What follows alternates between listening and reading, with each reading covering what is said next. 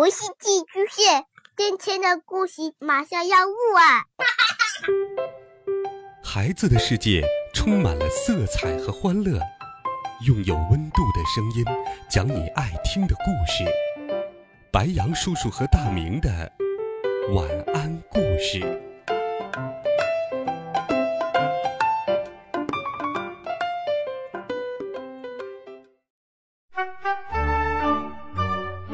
小朋友们、同学们，大家好，欢迎收听白羊叔叔讲故事。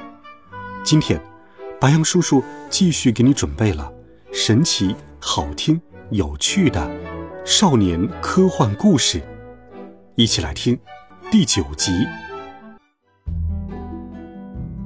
放学回家的路上，经过一个十字路口，有一位行动迟缓的老太太在过马路。走到一半时，绿灯变成了红灯，老太太没有发现，依旧颤巍巍的往前走去。但是，一辆小轿车已经快速启动了，风驰电掣般冲了过去。小轿车紧急刹车，但却来不及了，眼看就要撞到人了。周围的人一阵惊呼。我的爸爸喊道：“儿子，呃快用时间谋表！”说时迟，那时快，我飞快地按下时间魔表，借了三分钟，就像用电脑软件看电影按了暂停键一般。小轿车、老太太以及周围的一切都定格了。我赶紧飞奔过去，用尽全力，将老太太抱到了马路的另一边。三分钟后，时间恢复了流动。小轿车顺势冲了过去，但是老太太却不见了。大家四处寻找，惊讶的发现，老太太十分诡异的出现在了马路对面。所有人都傻眼了，大家议论纷纷：“哎哎，怎么回事？刚才不是要出车祸了吗？哎呀，可老太太已经漂移到对面了。”爸爸在口袋里夸奖我：“儿子，干得好。”虽然大家都不知道这件事是我干的，但是我心里还是美滋滋的。书上说，助人为乐，看来帮助别人确实是一件快乐的事情。我一边哼着歌，一边继续往前走。突然，一辆黄色摩托车从斜刺里杀了出来，朝我冲了过来。幸好我躲闪及时，才没有被撞到。尽管如此，他并没有停下，继续往前冲。我气得冲着骑车人大喊：“开这么快，你以为是开飞机啊？”胡同里冲出一个中年妇女，她一边跑一边喊。抓住他！抢劫了！快，我的包！原来，骑摩托车的家伙不是飙车一族，而是飞车党。飞车党是我们城市最近出现的抢劫团伙，他们经常骑着摩托车抢劫路上行人的手包、手机、项链。不过，因为他们速度很快，神出鬼没，所以至今也没有抓住他们。我按下了时间魔表，爸爸问我：“儿子，呃，你想干什么？”我说：“哼，我要给他们点颜色看看。”我借了十分钟，让世界静止下来，然后我跑到那辆摩托车旁边，将劫匪从车上揪下来，左一拳，右一脚，把他揍得跟熊猫似的。我又在路边找到了一根绳子。将他五花大绑起来，然后我又把他抢来的包挂在了他的脖子上。末了，我还觉得不过瘾，从书包里拿出了油性笔，在他的脸上写道：“我是飞车党，包是我抢来的。”十分钟后，时间恢复了流动，摩托车倒了下去。被捆得跟粽子似的飞车党躺在地上，一脸莫名其妙。他使劲挣扎，想要扯断绳子，但是却办不到。行人们纷纷围了上去，议论纷纷：“哎哎，这家伙怎么回事？看他额头上的字，他是飞车党，这个包是他抢的。哎呦，这是谁给他抓住的？不知道，快报警吧。这时，那个中年妇女已经追了上来，她从飞车党的脖子上取下了被抢的包，狠狠地敲了飞车党的脑袋一下，生气地说：“坏蛋，让你抢我包，让你抢我包！”飞车党痛得哇哇大叫。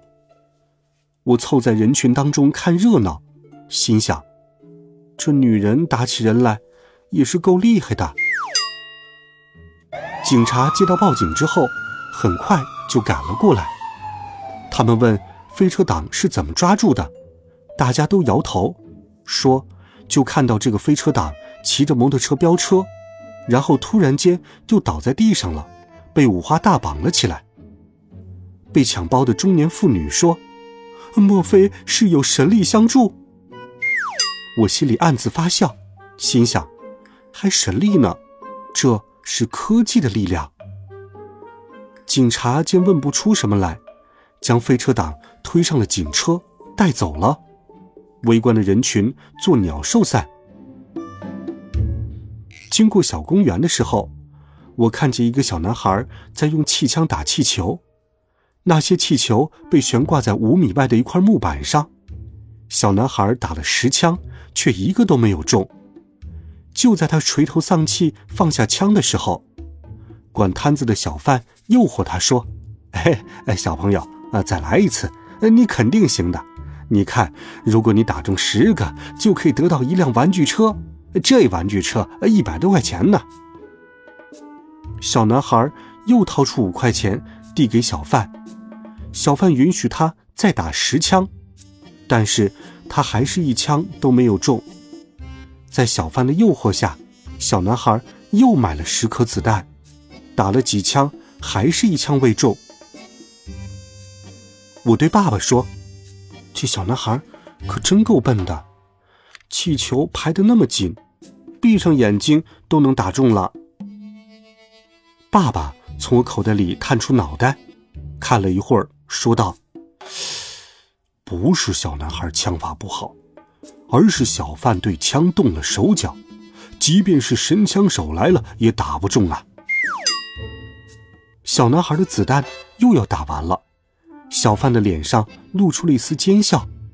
我生气地说：“太过分了，我来给他点教训。”接着，我按下了时间魔表，借了三十秒，然后。我飞快地冲过去，将气球一口气捏爆了十个。我还没来得及走开，借的时间用完了。我还站在悬挂气球的木板前，一颗子弹朝我的脸上飞了过来。我抱住头，子弹打在我的手臂上，生疼。小贩和小男孩都愣了一下，趁他们还没有反应过来，我赶紧再次按下时间魔表。一颗飞行中的子弹停在了半路，我借了十秒钟，赶紧闪人了。时间恢复了流动，小男孩愣愣的看着木板上爆掉的气球，惊讶极了。小贩脸色苍白，喃喃的说：“呃，这，呃，这。”小男孩反应过来，数了一下气球，大声喊道：“哇，太好了！”我打掉了十个气球。小贩说：“你刚才就剩三枪了，怎么可能一下子打爆十个气球？呃，不，呃，这不可能。”我冲上去说：“没什么不可能，是你的枪有问题吧？”小贩看到我，愣了一下，说：“你，你刚才……呃，不不不，我的枪没问题。”哈哈。刚才我在木板前一晃就消失了，他肯定以为自己看走眼了。我说：“既然这样，那你快把玩具车给小朋友吧，你不会想赖账吧？”路人听到争吵声，朝这里看了过来。小贩怕生意受到影响，忙取下玩具车，递给了小男孩。小男孩捧着玩具车，喜滋滋的走了。我瞪了小贩一眼。心想：“哼，这就是给你的教训。”晚上看新闻，新闻报道说，近期频频作案的飞车党终于落网了。那个被莫名其妙抓住的飞车党，把他的同伙全供了出来。警方将犯罪团伙一窝端了。妈妈看到新闻很高兴，说道：“法网恢恢，疏而不漏，这帮家伙终于落网了。以后上班我再也不用提心吊胆了。”我和爸爸相视一笑，我心想：“不是老天有眼，这可是我们的功劳啊！”好了，孩子们。这一集好听的故事，白杨叔叔就给你讲到这里。温暖讲述，为爱发声。我们明天见，晚安，好梦。